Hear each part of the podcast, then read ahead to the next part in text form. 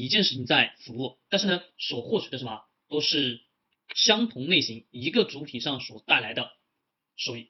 好，我们讲简单一点，我们举一个典型的例子，我问大家，淘宝哦，不能是淘宝，我们的支付宝跟咱们的微信上所销售的这些基金型的产品，不管是债券基金、指数基金或者一些其他基金也好，你们自己仔仔细细去看一下。销售的这个基金公司的名字，你们有没有听过？我相信百分之九十以上这些公司的名字，你们几乎都有听过吧？对不对？几乎都有听过。对，那么这个是呢一个非常好的原因，来自于哪里？来自于这个利益共同体，就这五个字。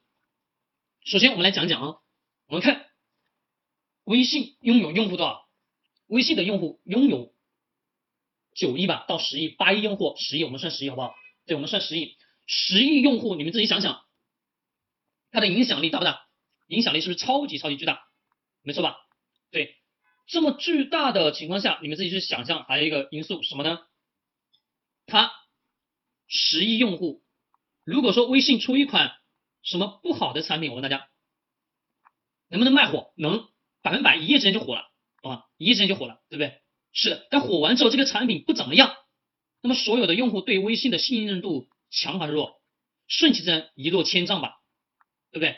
没错，它会顺其自然的一落千丈。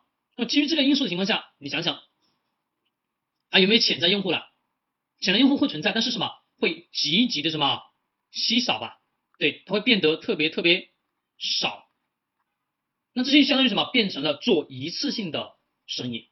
没错吧？是的，那肯定是你想想，微信做这么大、这么大的庞大的具体、这么大的影响力，是不是它要长久生存啊？长久生存、长久什么？长久的盈利，一家企业要长久盈利，是不是它的产品那什么？产品是必须得要好啊。产品如果不好的情况下，这家企业能不能活得长久？活不了长久。相当于我们很多原来什么打一枪换个地方，打一枪换个地方的一些事情吧。对你想微信这么庞大的具体，他们所在他们的什么零钱通当中所销售的这些基金，你再去看这个基金的名字，是不是都是我们耳熟能详的名字吧？而且都是非常非常巨大的公司吧？对是不对？易方达，各位听过没有？易方达，易方达基金公司是不是很出名？没错吧？对，你们在支付宝上、微信的零钱通上，是不是也能看到易方达基金公司所销售的基金产品？有没有？有吧？对那这个时候我们得要清晰认识到，因为利益共同体的原因，这个基金产品想要挣钱，没错吧？对，基金产品我想要挣钱，是的。